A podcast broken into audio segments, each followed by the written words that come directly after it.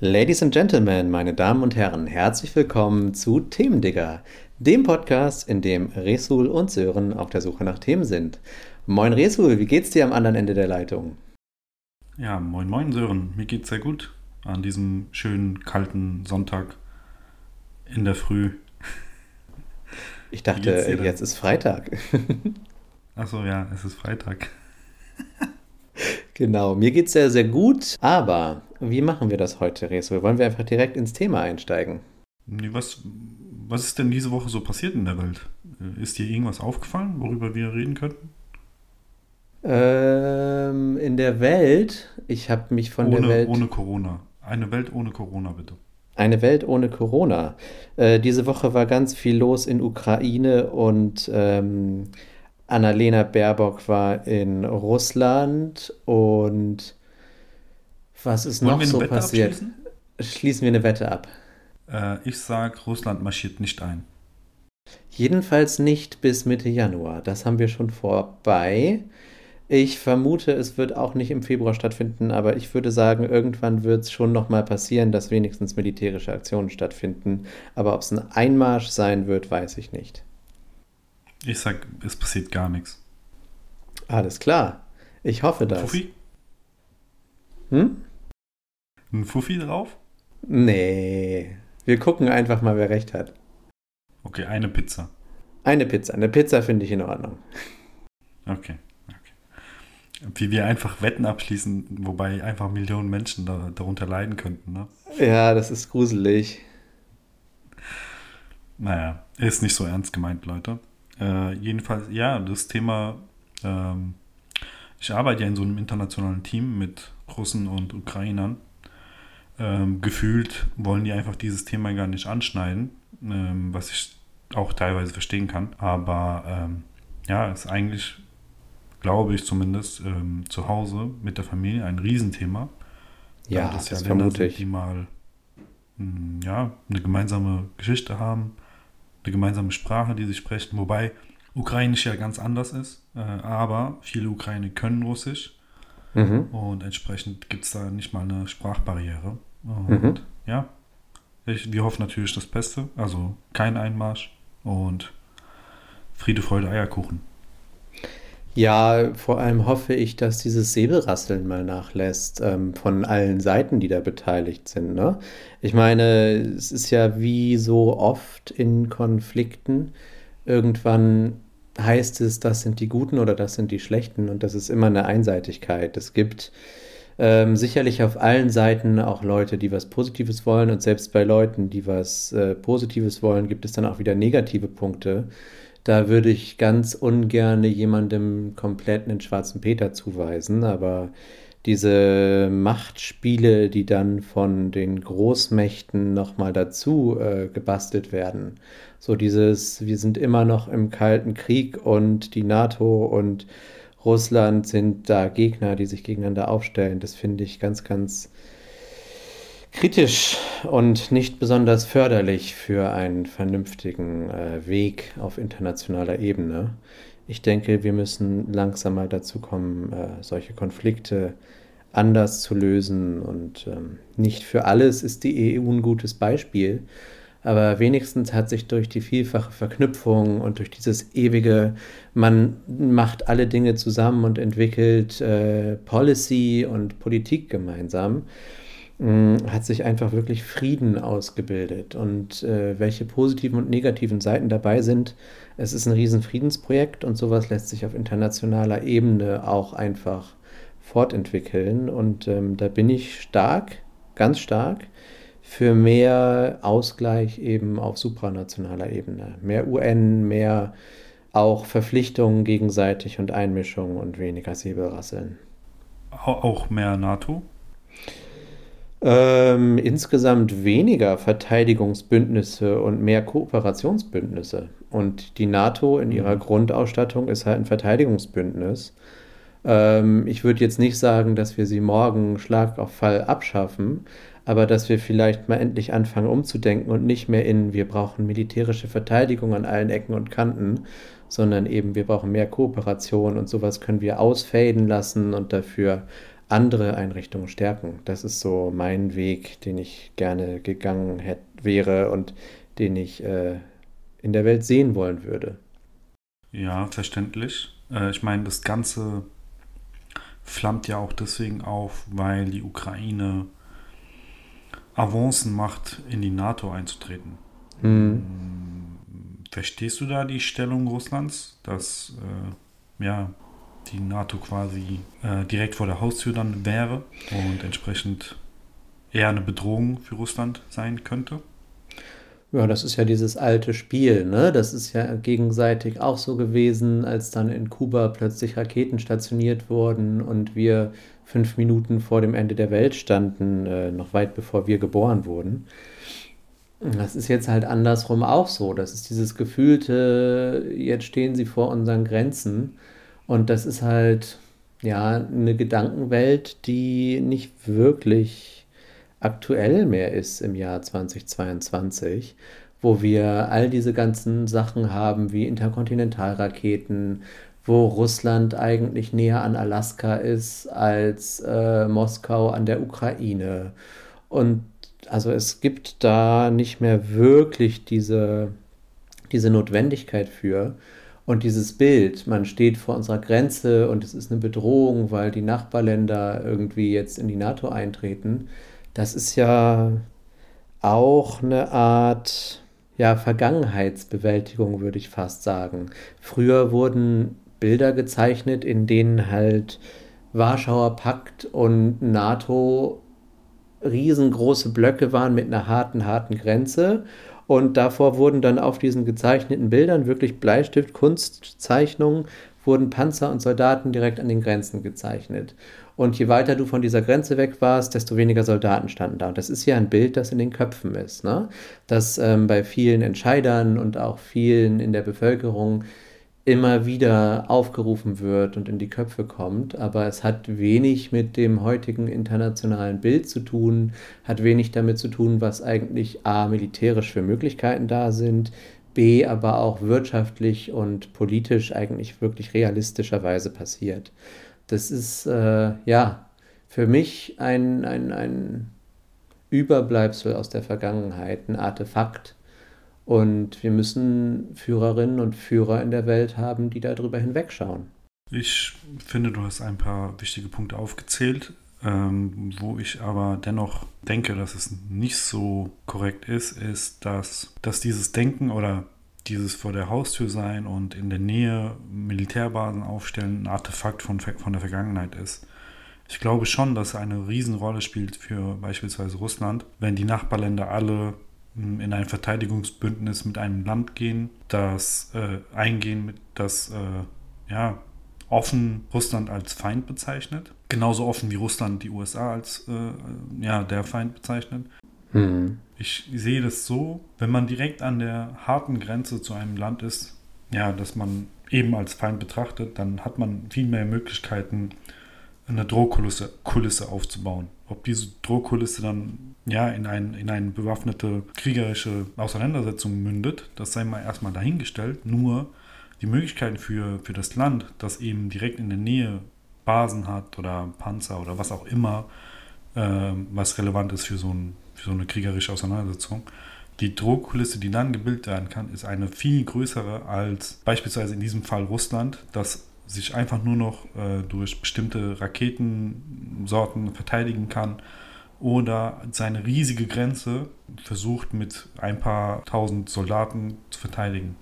Das ist eine ganz andere Realität in dem Fall. Mhm. Also ich verstehe oder kann nach, ich sage mal so, ich kann es nachvollziehen, wenn Russland sagt, ah ja, das ist vielleicht ein Schritt zu weit. Warum nicht erstmal angleichen oder versuchen zu kommunizieren im Mhm. Fall der Ukraine und dann Avancen machen, in die NATO einzutreten. Vielleicht gibt es überhaupt keine Gründe mehr für die Ukraine dann, wenn es irgendeinen ja, Vertrag gibt, äh, wirtschaftliche Zusammenarbeit oder sonstiges mit Mhm. Russland, dass es dann gar nicht mehr in die NATO möchte. Schlussendlich ist ja der Fall der Mauer oder die, der eiserne Vorhang ist gerade erstmal seit 30 Jahren geöffnet. Ja. viele Denkweisen stecken immer noch in diesen KGB-Leuten drin, äh, genauso wie es in den Hardliner-Amerikanern drin steckt. Äh, Absolut. Und entsprechend sind diese, die damals noch jung waren, eben in Machtpositionen und entscheiden dann äh, über feindliche Länder oder Achse des Bösen, obwohl vielleicht mh, mal einen Schritt auf den Gegner zugehen möglicherweise viel mehr helfen würde, um seine Ziele zu erreichen. Wie damals, als die Kuba-Krise dann äh, mit einem Mal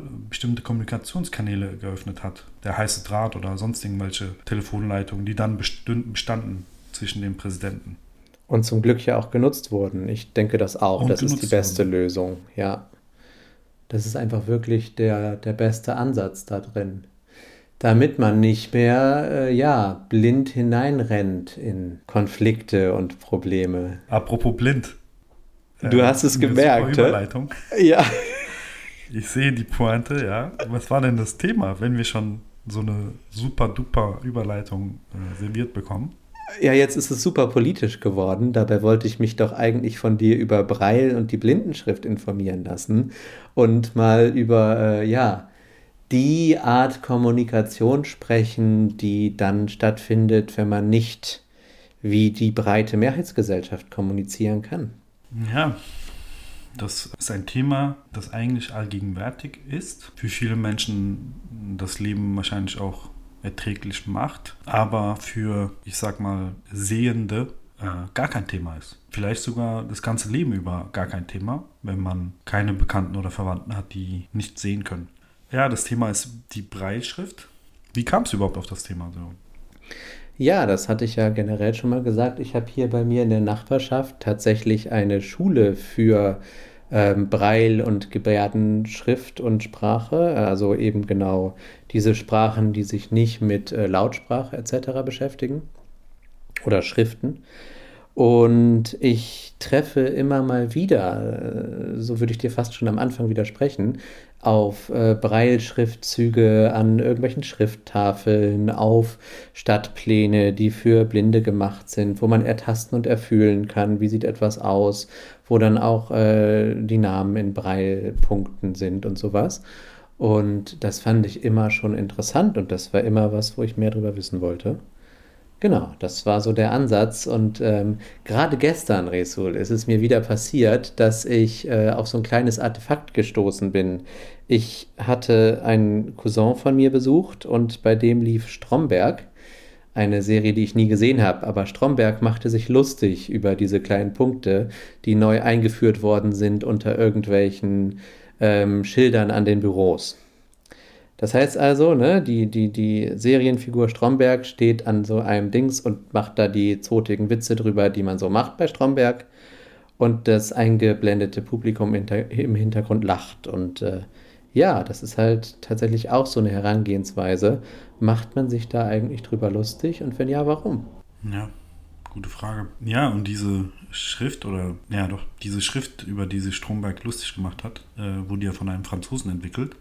Mhm. Louis Braille. Hm. Wie der Typ drauf kam, weiß ich jetzt genau nicht, aber das wurde schon 1825 von ihm entwickelt. Äh, natürlich auf die französische Sprache zugeschnitten. Mhm. Aber seitdem, also ja, die Schrift feiert bald 200-jähriges. Ähm, seitdem in der Form, wie sie ist, äh, hat sie sich eigentlich kaum verändert. Die Basis legen dreimal zwei Punkte, die meistens, wenn man so ein Blatt Papier nimmt, von hinten quasi reingepiekst werden. Jeder Buchstabe ist quasi, kann dargestellt werden durch diese erhabenen Punkte als Zeichen. Äh, gleichzeitig bedeutet das, dass die Breitschrift oder die Blindenschrift ein Zeichen für einen Buchstaben hat. Hm, Dreimal zwei Punkte, das heißt, äh, es gibt 64 Darstellmöglichkeiten, also 2 hoch 6. Mhm. Diesen Möglichkeiten versuchen oder versucht die Blindenschrift alle Zeichen, alle Buchstaben, alle auch Satzzeichen, genauso wie äh, Rechenzeichen darzustellen. Und das finde ich eigentlich schon sehr interessant, weil es eigentlich minimale Unterschiede immer jeweils gibt. Manchmal einen Punkt oder oftmals einen Punkt und äh, für einen wie mich, der sich damit nicht auskennt, sieht das halt schon sehr mh, schwer aus zu erlernen. Und es gibt immer je, jeweils Unterschiede in den Sprachen. Das heißt, wenn die deutsche Blindenschrift, wenn man jetzt die deutsche Blindenschrift mit äh, einer anderen Sprache vergleicht, kommt es halt immer wieder zu unterschiedlichen Satz- oder Zeichen. Ach so, dann bedeutet eine Kombination was anderes. Das ist jetzt nicht so, dass die Grundbuchstaben A bis Z irgendwie immer gleich sind, sondern das wechselt auch. Teilweise. Also der, der Stamm ist eigentlich in allen Sprachen ungefähr gleich. Aber du musst halt überlegen, im Französischen gibt es zum Beispiel das E mit Aktion Graf.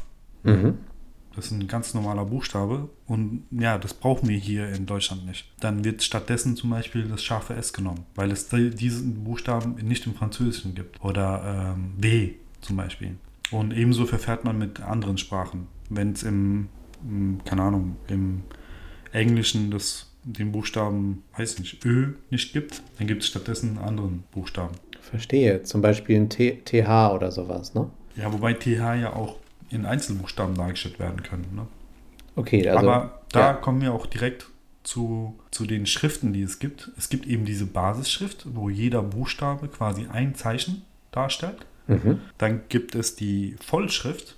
Im Deutschen gibt es ja bestimmte Buchstabengruppen, die immer wieder auftauchen in der gleichen Reihenfolge, wie zum Beispiel EI, also Ei, Mhm. äh, oder IE, langgezogenes I, oder auch Sch oder ST und so weiter. Ja. Die können in der Vollschrift äh, mit einem Zeichen dargestellt werden. Ah. Das heißt, es müssen nicht mehr wie zum Beispiel beim SCH äh, ein S, ein C und ein H da quasi äh, aufgeschrieben werden, sondern nur ein SCH als ein Zeichen. Okay. Und das reduziert die Schrift um 5 bis 10 Prozent. Und das macht es halt schneller. Und wir haben quasi eine phonetische Schrift. Teilweise, aber ja, es geht dahin, ja. Das ist klug. Das finde ich gut. Was es auch gibt, was ich gar nicht, also wo ich eher denken würde, dass es schwierig ist zu erlernen, und ich glaube, es ist auch schwierig zu erlernen, ist die Kurzschrift. Vergleichbar mit der Stenografie Mhm. in der Blindenschrift. Kannst du oder kennst du Stenografie? Kannst du das einmal kurz anreißen? Weil ich weiß nur, dass Stenografie eben eine Schrift ist, mit der man sehr schnell kurz was aufschreibt, was im Journalismus oder bei Übersetzerinnen und Übersetzern wichtig ist. Aber wie das genau funktioniert? Ja, ich kann es kurz anreißen, äh, weil ich selbst nicht genau durchgeblickt habe. Ähm, in der Stenografie werden zum Beispiel alle Wörter klein geschrieben. Mhm. weil es halt schneller gehen soll. Dann werden Doppelbuchstaben nicht als Doppelbuchstaben dargestellt. Beispielsweise bei Messer ist halt nur ein S und das macht das dann schneller. Es wird auch grafisch dargestellt. Wenn zum Beispiel von Kurven die Rede ist, dann kann man auch einfach eine Kurve reinzeichnen. Und es gibt eine Ah. bestimmte mh, Darstellungsform für eine Kurve. Okay. Weil Stenografen sind ja beispielsweise die Personen, die sitzen die eigentlich auch im Parlament? Ja, ne? Ja, Gericht zum Beispiel, genau. Es wird oft mitgeschrieben in Parlamenten, Gerichten. Genau, da muss also stenografiert Parlament. werden. Ja. Äh, die müssen ja mitkommen mit der Geschwindigkeit, mit der die Person, die gerade redet, redet. Da werden auf äh, der Einfachheitshalber, zum Beispiel wird das und, das Wort und, nur mit U abgekürzt. Obwohl es schon kurz ist, aber es wird mit U abgekürzt. Ja, das kann ich mir gut vorstellen, dass gerade diese längsten, oder nein, andersrum, die am häufigsten verwendeten Begriffe, wie und, der, die, das, Artikel etc., Mhm. dass diese eben sehr kurz und ja, fast gar nicht verwendet werden oder maximal eben mit einem Buchstaben. Ähm, also auf Wikipedia kann man sich das mal anschauen. Stenografie, da gibt es ein paar Beispielwörter, wie äh, Stenografen diese Wörter quasi aufschreiben. Ja, ganz komisch. Ganz, ganz komisch. Also man würde da jetzt selbst so nicht drauf kommen. Finde ich spannend. Muss ich mir mal angucken nachher. Ja, macht das. Und äh, ja, eine gleiche Form mh, der Schrift gibt es halt auch für die Blindenschrift. Die nennt sich eben Kurzschrift. Und Mhm. ähm, das können wirklich sehr erfahrene Brailleschriftleser. Also Mhm. das ist wohl auch sehr schwer zu erlernen. Genauso wie für uns die ähm, ja, stenografische Darstellung. Jetzt habe ich aber eine Frage, Sören.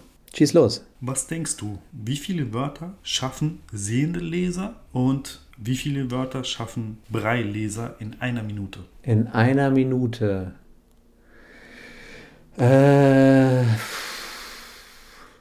ist das groß unterschiedlich, darf ich kurz fragen? Ja, Das ist groß unterschiedlich. Gibst du mir Antwortmöglichkeiten vor oder muss ich einfach wirklich raten? ich gebe dir, eine- ich geb dir drei Antwortmöglichkeiten. Ja. 1 zu 3, 1 zu 5 oder 1 zu 7. Hm. Jetzt musst du aber erst entscheiden, wer schneller liest und dann wiederum wie schnell, ne? wie vielfach schneller. Ich glaube tatsächlich, dass das taktile Lesen, also mit dem Finger über irgendwas fahren, ganz schön schnell sein kann. Wenn ich das lese, fahren die das manchmal so schnell ab, wie ich mit den Augen gar nicht einen Buchstaben erkennen könnte. Ähm, dementsprechend würde ich tatsächlich sagen, Braille-Lesen funktioniert schneller, aber ich glaube nicht, dass das Verhältnis viel größer ist als 1 zu 3 oder 1 zu 5 und ich würde sogar 1 zu 3 sagen. Okay. Die Antwort ist falsch. Sehende Leser lesen schneller. Okay, Und jetzt die, äh, wie vielfach schneller? dann lag ich ja völlig falsch, also kann ich mich fast völlig in die andere Richtung bewegen und sage 1 zu 7. Nee, ist tatsächlich nur 1 zu 3. Okay, alles klar. Ja. Also sehende Leser, also erfahrene sehende Leser schaffen wohl bis zu 300 Wörter in der Minute Mhm. und äh, Braille-Leser äh, 100 in der Minute. Okay. Ja, Ja, fünf das ist Wörter krass. die Sekunde Auch, klingt gut. äh, ja, ich habe mir halt äh, ein paar Videos angeschaut, die lesen tatsächlich auch sehr schnell. Diese 100 Wörter pro Minute, ähm, wenn du überlegst, dass ein Buch, also ein normales Buch für sehende Leser, eine bestimmte, egal was für eine Dicke es hat, die, das Buch für Braille-Leser und Braille-Schriftleser ist einfach viermal so dick. Ja, Warum? Weil die eben halt Platz und Abstand brauchen für, für, für Finger und damit sie ohne äh, Irritation drüber fahren können. Es ist nun mal so, dass da Abstände Ja. nötig sind und vor allem der Platz für die, für die Finger. Genau. Ja, das ist ja auch, ich meine, die Schriftgrößen in normalen Büchern, dann hast du vier bis sechs Millimeter hohe Buchstaben und das ist schon relativ groß. Es gibt sicherlich auch Buchstaben, die sind nur zweieinhalb Millimeter hoch. Ähm, und dazwischen brauchst du einen Zeilenabstand von einem Millimeter oder zwei. Also viel mehr hast du bei Büchern so nicht. Und diese, diese 2x3 Kästen sind ja schon einen Zentimeter groß, mindestens, würde ich sagen. Richtig. Plus, minus, ne? Ja, plus minus, würde ich auch sagen, ja. Ja, und wenn du halt überlegst, dass ein Zeichen immer ein Buchstabe ist, dann mu- muss es ja bestimmte Abstände geben. Ja. Ein Zeichen kennst du übrigens. Der Ja. Punkt bei uns am Satzende ist auch ein Punkt in der Breitschrift. Einfach ein einfacher Punkt. Ja, ist ja, ist ja, äh, muss dir vorstellen, 3 mal 2 Punkte Ja. und links unten ein erhobener Punkt ist unser Punkt. Ja, okay, ja, das ergibt vollkommen Sinn. So erkennt man also auch, wenn man des, der Breilschrift nicht mächtig ist. Äh, hier ist ein Satz zu Habe ich auch gedacht. Habe ich auch gedacht, aber wenn du mal überlegst, stell dir vor, in diesem 3x2-System ist der Punkt unten rechts. Was dann? Weil Dann für wird, dich macht es ja eigentlich nicht so einen Unterschied. lass mich raten, es ist dann auch ein Satzzeichen, aber zum Beispiel sowas wie ein Ausrufezeichen. Ähm, ich weiß es nicht, müsste ich nochmal nachgucken. Aber es ist auf jeden Fall ein Zeichen, ja. Sehr gut. Gibt es da gewisse Regeln, wo die Buchstaben angeordnet sind oder ist das völlig frei wählbar? Hm, Gut, also ich meine, das System steht, ne? Also es gibt kein anderes Zeichen für einen anderen Buchstaben. Mhm. Das System ist so entwickelt, dass beispielsweise gibt es Satzzeichengruppen. Es gibt vier Zeichengruppen, wobei die erste Gruppe, also ganz normal A, B, C, D, E, F, G ist. Und für die zweite Zeichengruppe wird einfach ein Punkt links unten dazu hinzugefügt. Okay. Die dritte Zeichengruppe, bei ihr wird rechts unten ein Punkt hinzugefügt. Und bei der vierten Zeichengruppe ist, glaube ich, ein Punkt in der Mitte. Okay, das heißt, wir haben 16 Zeichen, wenn wir vier oben haben. Ist die erste Zeichengruppe ist aus 16 Zeichen gebildet. Dann gibt es einen Punkt links unten hinzugefügt, dann haben wir nochmal 16 Zeichen. Ne, 2 hoch 4. Äh, rechts unten dazugefügt nochmal 16 Zeichen. Das heißt, wir sind bei. nee, nee, du hast immer dieses 3x2-System. Genau, Ja. genau. Du hast immer dieses 3x2-System. Und in der ersten Zeichengruppe sind bei diesem 3x2-System oben die zwei Punkte. Wobei das auch, also das, was du verstehen musst, ist, dass die erste Zeichengruppe so eine Basis bildet, so ein Grundzeichen Mhm. quasi. Und dass die zweite Zeichengruppe startet, glaube ich, mit einem I oder so, weiß ich nicht mehr genau, K, L, M, N, O, P, ähm, startet dann, oder der einzige Unterschied zu der ersten Zeichengruppe ist, Dieser Punkt unten links. Der aber in dem 2x3-Feld ist. 3x2, ja. Genau, in dem 3x2. Das heißt aber, die erste Zeichengruppe ist quasi nur mit den oberen vier Zeichen, 2x2 gebildet. Ja, ja. Genau. Ja. Und dann die zweite Zeichengruppe ist nochmal genau die gleiche Kette mit einem Punkt unten links. Richtig. Die dritte Zeichengruppe nochmal das gleiche mit dem Punkt unten rechts. Richtig. Verstanden. So ist es halt einfacher, auch ähm, die ganze Schrift eigentlich sehr schnell zu erlernen.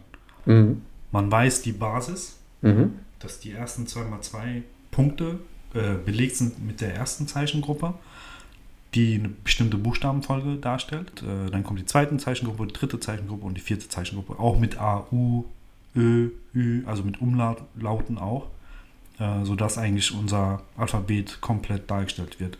Mit einem Zeichen. Also ein Buchstabe, ein Zeichen. Okay, aber da habe ich jetzt rausgehört, das heißt auch nicht, Zeichen Nummer 1 ist A, Zeichen Nummer 2 ist B, Zeichen Nummer 3 ist C, sondern Doch. es gibt, achso doch, es gibt also nicht eine Zeichengruppe Vokale und eine Zeichengruppe Konsonanten oder so. Also unser Alphabet mit den vokalen Ko- Konsonanten äh, ist ganz normal wie bei uns auch, A bis Z. Mhm. Dann kommt in der dritten oder vierten Zeichengruppe, genau bin ich mir nicht mehr sicher, äh, kommen die Umlaute Mhm. und dann auch diese äh, Buchstabengruppen wie A, U und so weiter. Mhm. Ja, Okay. also die Reihenfolge ist genauso wie bei uns, äh, wie, wie im normalen Alphabet. Und ja, Smart. Das ist smart angelegt. Ja, ich kenne das aus der Zeichensprache für Gehörlose, ne? Dass ähm, die einfachsten Handformen, wie zum Beispiel eine Faust oder eine offene Hand oder auf den Daumen zeigen oder sowas für Vokale da sind und dann kompliziertere Buchstaben oder weniger benutzte ähm, Buchstaben in immer komplizierteren Handformen sind und Bewegungsformen. Das heißt, die einfachsten Buchstaben, ich meine, die Zeichensprache an sich umfasst ja viele Wörter und Bewegungsabfolgen und sowas, die dann eher Bedeutungen haben als Buchstaben darstellen, aber man kann damit auch buchstabieren.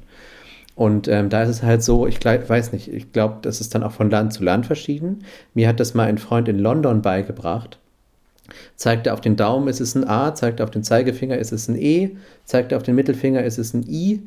Äh, o und U sind dann auch noch mal Ringfinger und kleiner Finger. Und so hat man halt sehr, sehr leicht äh, eine, eine, eine hierarchisierte Alphabetform. Ne? Das ist also in Braille jetzt anders. Da ist es wirklich 1 ist A, 2 ist B und so weiter. Verstehe.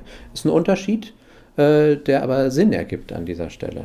Ja, finde ich auch. Was ich eben auch bei dieser Schrift bemerkenswert finde, ist, dass alle Sprachen, wir kennen ja in, in den Sprachen, dass in manchen eben von äh, rechts nach links gelesen wird. Bei uns wird ja von links nach rechts gelesen. Mhm. In der Brailleschrift gibt es da keine Ausnahmen. Alle Schriften werden von links nach rechts gelesen. Mhm. Auch chinesische, japanische etc. Alle, ja, auch Arabisch. Alle Sprachen kommen mit äh, genau gleich vielen Zeichen klar Mhm. äh, oder auch zurecht. Also 64 Zeichenmöglichkeiten gibt es. Zahlen werden auch mit diesen 64 Zeichen dargestellt, nur wird vorher ein Hashtag gezeichnet. Also Ein richtiger, echter vor jeder Hashtag. Zahl gibt es ein Hashtag, ja. Wobei ein Hashtag auch ein Zeichen ist, ne? Ja. Ach so, das ist auch ein Punktezeichen und kein richtiger Hashtag. Ja, Verstehe. richtig.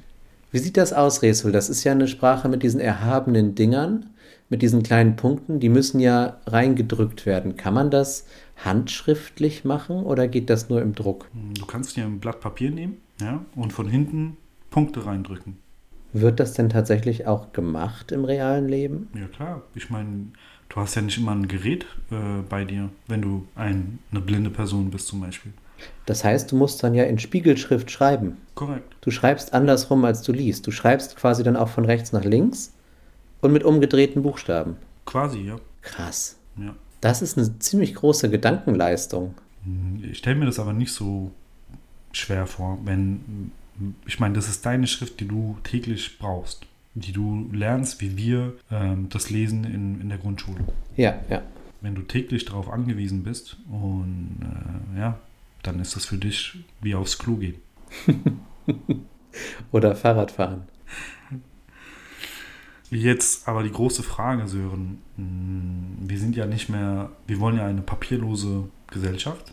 Das Mhm. heißt, auch äh, blinde Personen sind in, im Informationszeitalter angekommen. Ja. Wie meinst du, kann eine blinde Person mit einem Computer umgehen? Also was muss geändert werden, dass das klappt? Äh, Freischnauze. Freie Schnauze, ich, ich weiß das im Großteil sogar schon. Wir hatten in Bremen lange, lange Zeit einen äh, Blinden, der Behindertenbeauftragter war. Und der hatte immer Übersetzungsprogramme für alle möglichen, ähm, ja, Inputs, die es so gab, die ihm das vorgelesen haben. Und er hatte auch eine spezifische Tastatur, ähm, wo er aber auch mit normalen Buchstaben schreiben konnte, die dann erhaben, erfühlbar waren. Also da hat er gar nicht so viel Breilschrift benutzt, soweit ich das kenne. Ich habe natürlich nicht seinen gesamten Lebensalltag verfolgt. Aber mir ist schon aufgefallen, dass es eher im digitalen Zeitalter so, dass man sich da Hilfsmittel nimmt und äh, mit Vorlesen und ja, normalen Buchstaben arbeiten viel verbreiteter sein wird. Ja, du hast schon eigentlich die wichtigsten Gadgets oder auch Geräte in deinem Fall vorgetragen. Tatsächlich ist es so, ähm, dass es natürlich auch Personen gibt, die ganz normal mit der Tastatur äh, umgehen können, weil sie früher auch sehen konnten und entsprechend es für sie einfach ist, mit der normalen Tastatur klarzukommen. Mhm. Dann gibt es natürlich auch spezielle Tastaturen, die fühlbar sind, also wo die Zeichen fühlbar sind. Die Tastatur hattest du ja auch schon angesprochen. Mhm. Dann gibt es wiederum die Breizeile. Mhm. Das ist ein, ein Gerät, das kann man ganz normal an, an, an den Computer anschließen. Und ähm, das lädt sich dann die Schrift auf das Gerät, zeigt dann in der Breischrift an oder durch Punkte an, wie man das zu lesen hat oder was da gelesen werden Ah, kann.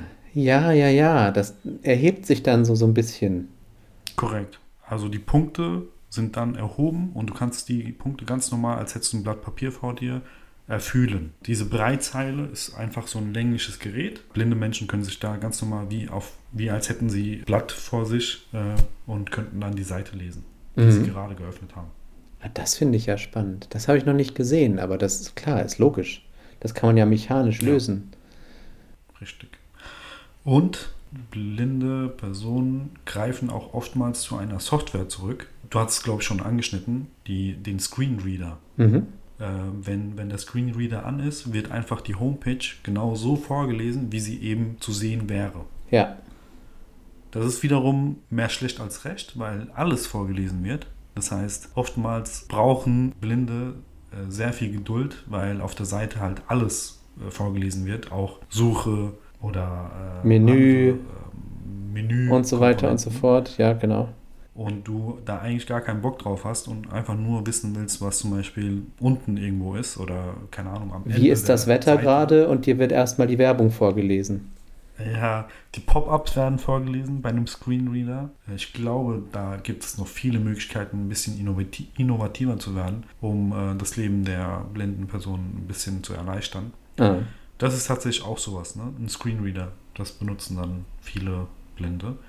Auch am Handy. Am Handy, zum Beispiel beim iPhone, gibt es ein Voice-Over, kann man einstellen. Das liest Mhm. dir dann alles, was auf der Seite ist, vor. Mhm. Sogar das, was du eintippen möchtest, wird vorgelesen. Also, wenn du einen Buchstaben gerade antippst, dann liest dir Siri vor, welchen Buchstaben du gerade anklickst. A, F. U, H, I, Ja, ja, J. genau. Und Smileys werden auch. äh, Smiley. Lachender Smiley. Weinender Smiley. Zwinkernder Smiley. Äh, Witzig. Äh, wie ist das, Daumen wenn sich dann. Wie ist das, wenn sich dann die Rechtschreibkorrektur vertut? Ich möchte gerne Autobahn essen. da muss ja sehr viel Lustiges, Lustiges bei rumkommen. Ja, also wenn das vorgelesen wird, dann auf jeden Fall sehr lustig. Aber ich finde es äh, schon krass, wie, also weil man da ja nicht täglich mit zu tun hat, muss sagen, dass es natürlich viel einfacher geworden ist, aber es gibt, ich denke mal, immer noch Möglichkeiten, das viel schneller für Blinde irgendwie zu regeln. Mhm. Ja, klar. Ja. Ah, Eine gut. letzte Frage hätte ich noch, Sören. Ja, Was denkst du? Eine Schätzfrage. Wie viele Menschen sind blind auf der Welt? auf der Welt. Gerade jetzt. Hm, es werden schon, ja, es ist kein, kein Prozent, würde ich sagen, aber so ein halber Prozent der Weltbevölkerung wird das schon sein. Oh Gott, jetzt kommt Mathe. Äh, wir sind was, knapp 8 Milliarden? Sagen wir mal 7,5. Dann würde ich schätzen, mindestens 40 Millionen, vielleicht ein paar mehr. Boah, sehr stark. Sind echt nur ein paar mehr. Es sind 49 Millionen. Nicht schlecht. 2020. Wow. Wobei, also tatsächlich blind sind äh, nur 49 Millionen und die Zahl hat sich auch ähm, um 40 Prozent erhöht seit 1990. Mhm. Aber das liegt natürlich auch daran, dass die Bevölkerung im Allgemeinen auf der Welt viel länger lebt Mhm. und es natürlich bei älteren Menschen viel öfter vorkommt, an, an, an durch Krankheiten irgendwie zu erblinden.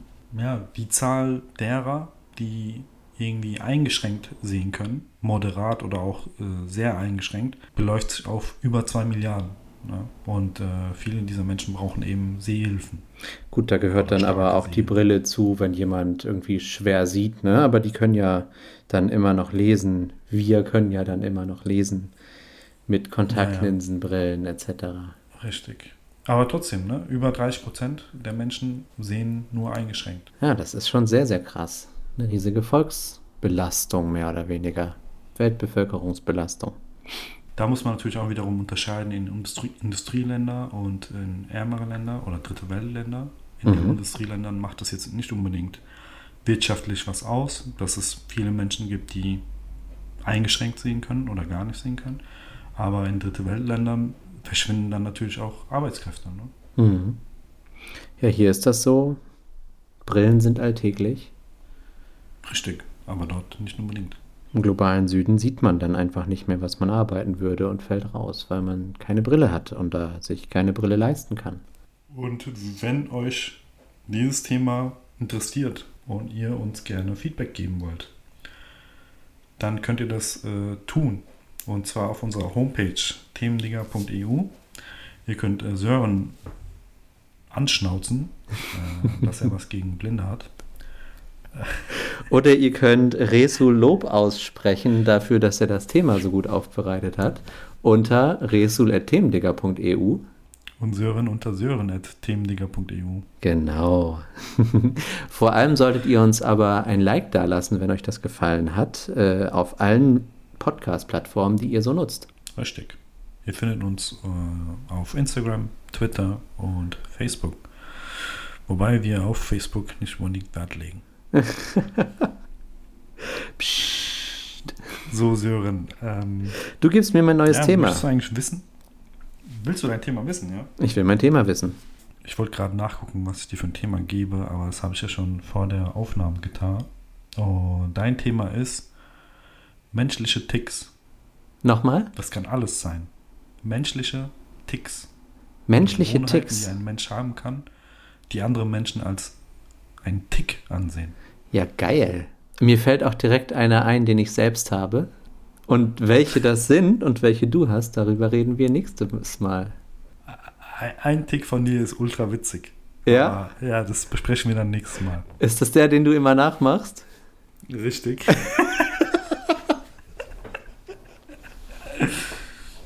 Weiß Ich ich würde ja Bescheid. denken, dass ich gar keine Ticks habe, aber vielleicht äh, belehrst du mich eines Besseren. Wir finden das noch raus. Richtig. Also, liebe Jungs und Mädels, ciao. Genau. Und jetzt hört ihr noch. Ein Jingle von Lolli. Sehr geil. Ciao, ciao.